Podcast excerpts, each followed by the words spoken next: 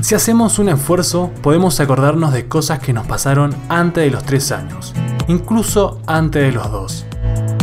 Lo pensé el otro día cuando Quique, un oyente de la radio, me contó su anécdota por mail y me quiso convencer de esto contándome sus propios recuerdos de infancia.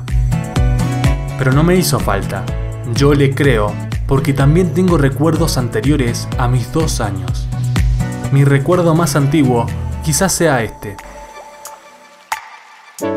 Una noche oscura en la que estábamos con mi amigo Chiri y mi primo Williams, drogados y desnudos corriendo por una playa de San Clemente. Me metí al mar yo solo, y ahí, buceando completamente ciego y en silencio, tuve una especie de déjà vu. Alguna otra vez hice esto, pensé. Y descubrí en mi cabeza el recuerdo de haber buceado en la panza materna. Lo supe, lo recordé.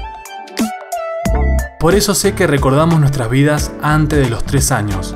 No son recuerdos fáciles, siempre ayudan los olores y las texturas, más que las formas o las ideas.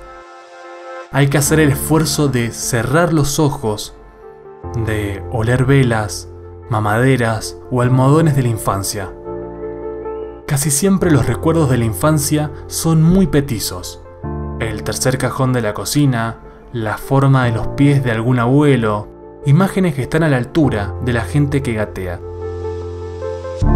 Quique, este oyente del que hablaba, se acuerda de una cantidad de detalles increíbles del orfanato tucumano donde creció.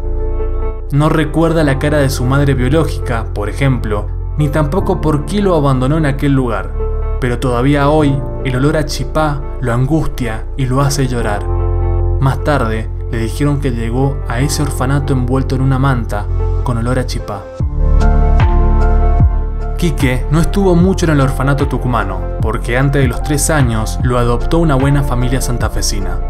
Pero se acuerda de los mosaicos ajedrezados del salón principal y de los ojos celestes de una celadora a la que nunca más vio. Según me cuenta, Quique llegó a ese instituto de adopción a finales de 1990. El orfanato quedaba a dos cuadras de la casa histórica de San Miguel de Tucumán. En su correo me dice, esa mañana empecé a vivir mi vida junto a muchos otros chicos. Escribe corto, Quique. Cuando lo llamé por teléfono, le pedí más datos. Entonces descubrí que se acuerda de todo. Me dijo, el lugar donde estábamos era enorme y las habitaciones se dividían por edades. En la mía, las cunas estaban una al lado de la otra. Eran de madera. Yo iba creciendo y los chicos que estaban a mi alrededor también. El tiempo pasaba y yo ya podía pararme y jugar con los chicos de las cunas de al lado. Me imaginé que Quique cerraba los ojos para contarme esto del otro lado del teléfono.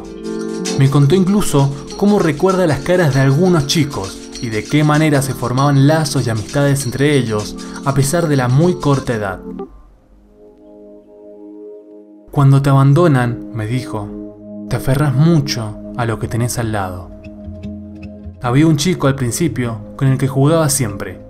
Quique me contó cómo eran sus ojos. Me dijo que se ríe con mucha fuerza y siempre de un solo lado de la cara y que tenía los dedos como salchichas. Ese chico estaba en la cuna de al lado y era su mejor amigo. Hablaban a media lengua. Antes de los dos años, Ambos habían sido rechazados por dos familias adoptantes, y eso los unió un poco más. Un día vinieron dos futuros padres y se llevaron al amigo de Quique. Yo tendría que haberme sentido feliz, me cuenta Quique, pero antes de los tres años no sabes a dónde se llevan a tu amigo. Él aprendió, después de sufrir su primera pérdida, que no tenía que hacerse demasiado amigo de nadie. Me cuenta que sufrió mucho esa pérdida y que se acuerda de todo ese sufrimiento.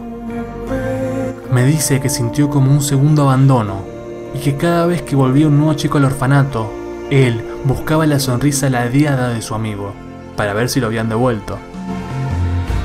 Sentía cada día su ausencia y aprendió a no encariñarse con otros chicos, a no hacer amistades de cuna a cuna ni de cama a cama. Se hizo algo más huraño y cree, me dice, que es su característica actual ser retraído con las personas que no conoce mucho. Le da miedo involucrarse, porque se acuerda de aquel primer nene con el que hizo amistad. Y yo le creo, porque me acuerdo de muchas cosas de antes de los dos años.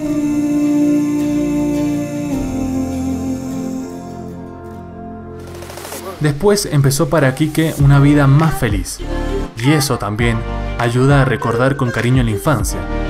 Una mañana de finales de 1992, llegó al orfanato una pareja. Se llamaban Rubén y Beatriz, me cuenta Quique, y lo eligieron sin dudarlo. Él dice, nos elegimos. Y entonces Quique dejó el orfanato de Tucumán para siempre. Después de 13 horas en tren, llegó al que todavía hoy es su hogar, en Casilda, un pueblo de 30.000 habitantes al sur de Santa Fe. Le pregunté a Quique por teléfono si alguna vez había vuelto al orfanato y me dijo que no. Y yo le creo. Todo lo que recuerda está grabado en su cabeza. También le creo algo mucho más extraño que pasó uno o dos años después.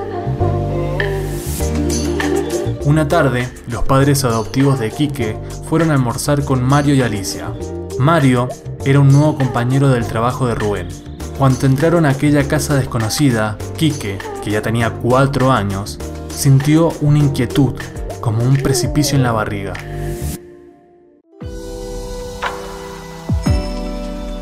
Mario y Alicia eran adorables y se notaba que en la casa había un niño porque había juguetes por todas partes. Quique lo notó. Mira qué suerte, vas a poder jugar con alguien, escuchó decir a Beatriz, su madre adoptiva. Entonces apareció, por la puerta de la habitación, el hijo de la pareja. Se notaba que salía de una siesta larga, porque tenía los ojos enrojecidos. Ya está grande para usar chupete, pensó Quique, que había dejado el chupete dos meses antes.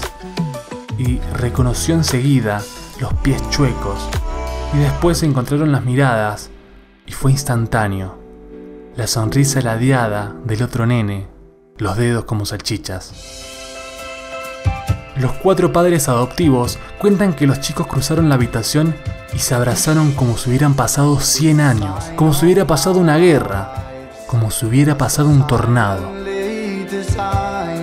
El otro se llamaba Ricardo. Los dos tenían la misma edad, Quique cuenta ahora que cuando lo vio, supo que era él. Ricardo cuenta hoy que cuando vio a su amigo, también supo que era el chico de la cuna de al lado. Habían crecido juntos. En Tucumán sus cunas estaban separadas por unos centímetros. Y ahora, por azar, los separaban siete cuadras en un pueblo remoto de Santa Fe. Cuando leí el mail, lo primero que hice fue buscarlos en Facebook. Vi fotos de los dos, fotos actuales. Y me di cuenta que es cierto lo que pone Quique cuando termina el mail. Me dice, créeme Hernán, ya pasaron 25 años y no nos separa nadie. Recuerdos de un orfanato de Hernán Casiari.